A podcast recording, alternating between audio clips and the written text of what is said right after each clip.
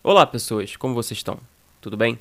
Hoje eu estou aqui para falar do meu filme favorito de 2019 e um dos indicados ao Oscar 2020, História de um Casamento.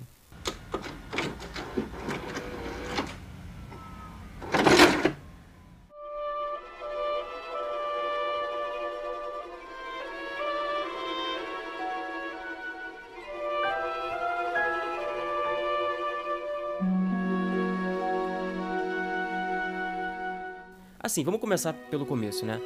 Eu sou extremamente fã do diretor Noah Baumbach. É, vejo o trabalho dele desde o primeiro filme que saiu num circuito um pouco maior, que foi o Francis Ha, de 2011, se eu não me engano. Eu acho que é 2011, 2012.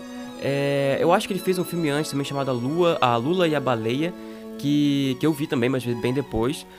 Mas o filme que me iniciou na cultura Noah Baumbachística foi Francis Ha, um filme filmado com uma 5D, cara, que é uma câmera DSLR dessas que, tipo, você, fotógrafo, aspirante fotógrafo, provavelmente conhece e ou já quis ter uma. É, é uma câmera extremamente acessível para os padrões de Hollywood, né? Não é uma câmera, não é uma ARRI, não é uma RED, não é nenhuma câmera é, ARRI em película. Então, esse é um traço assim dele que eu gosto muito, assim. Ele sabe contar as histórias dele com o orçamento que ele tem, com a, as limitações que ele tem. E todas as histórias dele são muito humanas, muito por isso também, né, cara? Eu acho que ele, como ele nunca trabalhou com orçamentos gigantescos assim, eu acho que nem é a vibe dele, ele sempre traz muito pro pessoal. No caso do Francis Ha, ele filma com a 5D e faz ali tudo em preto e branco, acho que é até para mascarar um pouco também essa disparidade de qualidade entre uma câmera DSLR e uma câmera de, de cinema mesmo, propriamente dita. Mas deixando isso de lado, né, esses aspectos técnicos de lado, eu acho que ele é um diretor muito humano, então vale a pena falar muito mais sobre o que está ali na cabeça dele, como ele quer contar aquela história, como ele quer chegar ali no coração das pessoas. É, o Noah Baumbach é um diretor nova-iorquino, assim, ele é, é aquele cara que é tipicamente nova-iorquino. Lembra muito, em matéria de linguagem, o Woody Allen. Também lembra um pouco os primeiros trabalhos do Spike Lee ali, principalmente o Ela Quer Tudo, que, se eu não me engano, também foi o primeiro filme do Spike Lee, pelo menos foi o primeiro que eu vi também. Logo depois ele faz ali o, o Mistress America, ele tinha feito antes um pouco, se eu não me engano, também o Solteirão, que eu também vi depois. É, Enquanto Somos Jovens, que é incrível, eu acho que o Enquanto Somos Jovens já é aí um pequeno estudo de caso pro próprio História de um Casamento, que ele fala muito sobre a relação de jovens casais com casais um pouco mais velhos e tem ali o Adam Driver brincando ali de uma versão jovem do Ben Stiller, né? Enfim, é um filme também muito bem humorado, mas que fala muito sobre a, sobre a humanidade, sobre a história de, de casais, sobre envelhecer, sobre envelhecer junto, sobre envelhecer separado. Enfim, ele é um cara que nesses últimos 10 anos aí fez grandes clássicos. O Mr. America é incrível, o Smerovitz também é bem legal. Enquanto somos jovens, então, nossa, maravilhoso. Mas eu acho que História de um Casamento é realmente a grande obra dele. Por que, que eu falo isso? Porque eu acho que ele pegou todo esse estofo que ele tem aí de 20 anos de carreira, até às vezes um pouco mais, e misturou aquilo com a vida pessoal dele, que é uma coisa que obviamente todo diretor faz, todo escritor faz, mas dessa vez você consegue ver claramente aqui a história dele com a ex-mulher, muitos traços da história em paralelo ali com o casamento dele com a Greta Gerwig, que também está indicada por Adoráveis Mulheres, que foi indicada já antes por Lady Bird, que é protagonista como atriz de Mistress America, de Francis Ha. Para mim, a história de um casamento é uma mistura muito legal da identidade visual e de linguagem do Noah Baumbach com Kramer vs Kramer e Annie Hall. Kramer vs Kramer, para quem não sabe, é um filme ali protagonizado pelo Dustin Hoffman e pela Meryl Streep, também um clássico, um filme incrível, fala sobre o divórcio, fala sobre é, você ter algo com alguém e, e de repente você ter que dividir aquilo, né? Você ter que dividir um filho, você ter que dividir toda uma estrutura familiar, uma estrutura financeira, mas ele foca muito mais nessa relação com o filho. Eu acho que aqui no História de um Casamento o foco é um pouco mais na relação dos dois, da Scarlett Johansson com o Adam Driver. E aí vem essa correlação que eu faço com Annie Hall, que é uma das poucas, talvez a única comédia romântica que foi indicada um monte de coisa, que foi super reverenciada pela crítica, pela academia e que ganhou também o Oscar de melhor filme em 78, melhor diretor também para Woody Allen, é, ganhou de melhor atriz também para Diane Keaton E o melhor roteiro original para o Woody Allen e o Marshall Brickman.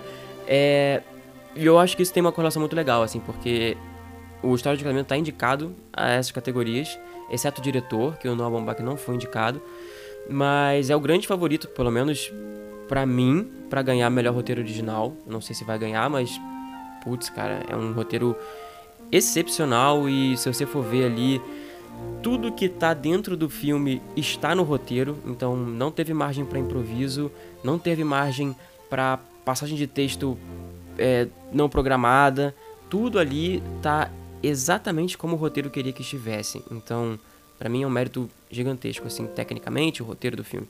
Mas por que que história de um casamento me pegou tanto?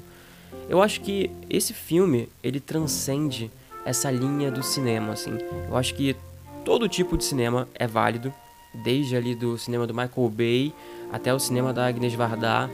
Todo, todo cinema é válido. Você sempre consegue absorver alguma coisa. O filme sendo ruim, o filme sendo bom. O filme sendo ruim te ensina a não errar. É, e o filme sendo bom, obviamente, entra dentro de você, faz você mudar, faz você. Enfim, muda sua vida. Eu acho que eu sou um exemplo aí dessas pessoas que o cinema mudou a vida, assim. Talvez eu nunca tivesse traçado o caminho que eu venho traçando se eu não tivesse o cinema na minha vida como constante. Então, esse filme ele mexe muito comigo, não só nos aspectos técnicos do diretor, né, da direção de fotografia, do roteiro, dos atores. Eu acho que isso é, é, é incrível, mas o filme ele me fez ser parte do filme. Muitas vezes a gente consegue observar o filme, ser aquele observador ali, é o wallflower, né?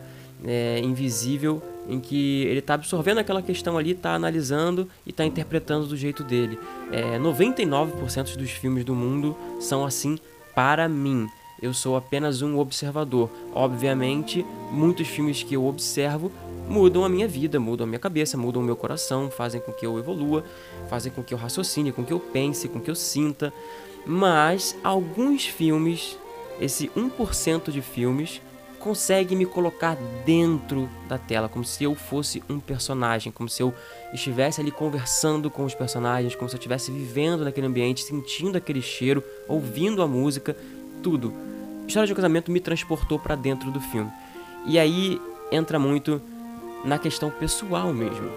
No ano passado, ano que foi lançado o filme, eu passei por um estado depressivo muito forte assim, em que eu tive que me redescobrir de várias maneiras e entender que às vezes a gente erra mesmo, a gente se sente incapaz, se sente fraco, mas nem tudo é um fracasso.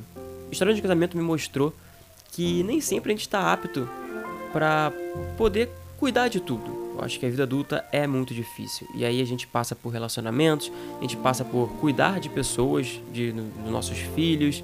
No meu caso, eu não tenho filhos, mas é, de cuidar dos nossos amigos, das pessoas próximas a nós. Às vezes a gente não sabe como fazer, às vezes a gente não sabe nem como cuidar da gente mesmo.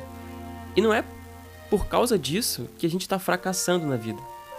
É, o personagem do Adam Driver foi um personagem que que entrou assim, é, eu acho que foi um espelho meu assim, porque ele é também um jovem diretor, ele é também um cara que tá ali vivendo é, pelo trabalho, tendo uma, uma vida estruturada no contexto da bolha dele, do que ele pode absorver, do que ele pode sentir. E às vezes a pessoa que está perto da gente, que está com a gente, não está sentindo o mesmo. E a gente tem que ter muita coragem para poder assumir esse risco de mudar e de estar do lado da pessoa. Às vezes a gente não consegue. E não é porque a gente não consegue que a gente vai deixar de continuar vivendo. Esse filme fala muito sobre aceitação, sobre ser quem você quer ser, independente do que as outras pessoas digam, tomar as decisões que são difíceis e se você errar, tudo bem, acontece. O tempo cura tudo. E parte desse processo é você entender o outro lado também. No caso do Adam Driver, eu consigo me correlacionar com isso. Ele só está enxergando o lado dele. Ele quer ficar em Nova York, ele quer continuar com a empresa de teatro dele ali, com a produtorinha de teatro dele. Ele tem uma vida ali, ele se cegou por aquela vida e acabou deixando as pessoas ao redor dele na mão. E no caso da Scarlett Johansson, ela não teve a coragem suficiente de fazer o que ela devia fazer enquanto ela devia fazer e acabou deixando aquilo se tornar uma bola de neve, né? Se eu pudesse resumir esse filme em uma palavra, o que é, pô, muito difícil, né? Você resumir um filme, uma obra, uma parada que tá ali na cabeça do cara, no coração do cara há anos e que demorou muito tempo para ser feito, para ser realizado. Mas se eu pudesse, eu resumiria a coragem, porque tem que ter muita coragem para você poder sair da sua zona de conforto, tem que ter muita coragem para você poder mudar e tem que ter muita coragem para você poder voltar atrás. Esse filme me fez entender que eu nunca estive sozinho, que outras pessoas passam pelo mesmo dilema que eu, que nem sempre você vai conseguir, mas se você estiver aberto e com vontade, você sempre vai aprender.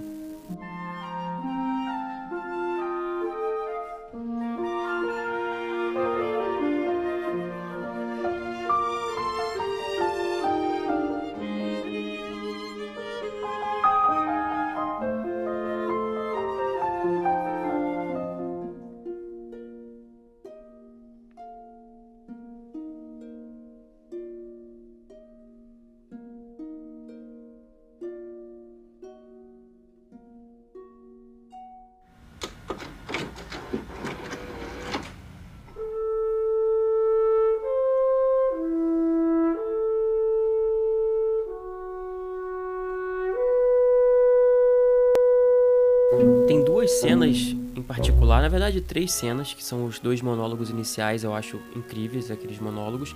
Eu conto aquilo ali como uma cena só. A cena da discussão na casa, em que, se você for parar para analisar ali, é, o contraste da casa do Adam Driver em Los Angeles com a casa dos dois, do Adam Driver e da Scarlett Johansson, no apartamento em Nova York, você vê como aquilo ali tá repleto de memória, repleto de vida.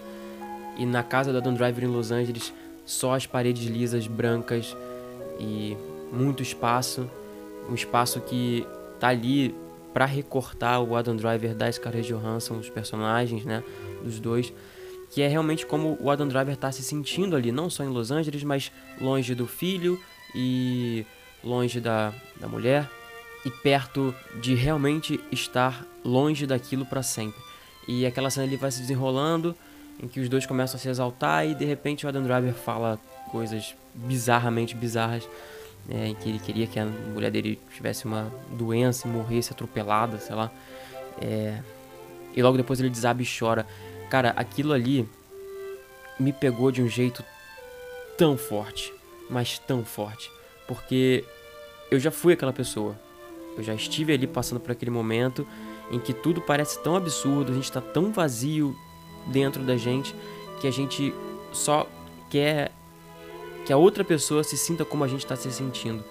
E logo depois que a gente profere as palavras, a gente acaba se se arrependendo, porque não é esvaziando uma outra pessoa que a gente vai se encher. Eu acho que isso vai muito também dessa dessa ideia que a gente tem como sociedade da metade laranja, né? De que você está dividindo tudo, você está dividindo os seus sentimentos e você está dividindo as suas frustrações internas. E se você jogar essas frustrações para outra pessoa, outra pessoa vai absorver e vai equilibrar. E não é assim, você simplesmente vai se esvaziar ainda mais e esvaziar outra pessoa também e vice-versa. Então, essa cena também é extremamente poderosa, porque quando eu estava no auge, no auge, no auge da minha depressão, quando eu estava muito vazio, quando eu estava tipo totalmente fora de mim, eu fiz uma coisa muito, muito, muito parecida. E logo depois dali foi quando eu tive esse processo de cicatrização e de melhora mesmo, né? Que foi exatamente o que o Adam Driver teve no filme. É, eu tô colocando os nomes dos atores aqui porque eu acho que os atores se confundem muito ali com, com os personagens, né? Então, a figura desses atores aí é muito, muito, muito importante para que o filme seja o que o filme é. Eu acho que eles se comparam ali com o Jesse Celine, né, o Ethan Hawke e a Johnny Depp no na trilogia Before. Então, por isso que eu tô falando o nome dos atores e não dos personagens. E por fim, a última cena ali em que o, o Adam Driver lê a carta para o filho dele e desaba em lágrimas ali no final. porque ele tem aquela ideia de que aquilo ali passou e tá no passado, nunca vai voltar. E em primeira instância isso é uma coisa muito triste, mas parando para pensar, deixando o tempo absorver todos esses sentimentos, você consegue entender que não faz mais sentido. E a história é tão importante quanto o presente, o passado é tão importante quanto o presente, que é tão importante quanto o futuro. Então, por mais que a gente viva hoje, no hoje, quem a gente é hoje é fruto do nosso passado e de quem a gente já foi. Eu amei muito esse filme, muito, muito, muito. E muito porque em alguns momentos eu não estava ali do lado do Adam Driver observando ele e tentando me relacionar. Eu era o Adam Driver. E por muitas vezes também eu não estava ali olhando a Scarlett Johansson, eu era a Scarlett Johansson. É o meu filme favorito do ano, um dos meus filmes favoritos da década. É uma das melhores atuações do de um, uma dupla protagonista que eu já vi, assim, é realmente incrível. É um dos roteiros mais bem escritos que eu já li também. É extremamente espetacular. Um filme muito bem dirigido, muito bem fotografado. E acima de tudo, cara, é um filme de uma pessoa que viveu. E não só viveu, mas viveu aquelas experiências que ele tá colocando no filme de uma maneira visceral. E é assim que a gente é, né, cara? A gente vive de uma maneira visceral. A gente não tem uma trilha sonora da nossa vida, a gente não tem o corte da nossa vida, a gente não mostra só o que a gente quer da nossa vida. É, a gente pode mostrar para os outros, mas não pra gente. Então, eu vi o Noah Baumbach ali mostrando não só o que ele queria, mas o que ele tinha que mostrar, o que ele passou. Então, realmente a humanidade desse filme aí, cara, tá nossa, tá, tá muito acima do que eu tava esperando. E olha que eu tava esperando muita coisa desse filme, mas tá muito acima. Nossa, quando eu entrei na sala de cinema ali, eu. Nossa, eu tava. Eu, eu, entrei em transe, assim, em alguns momentos eu vi a minha vida passando ali. É realmente especial, assim, realmente muito, muito, muito especial.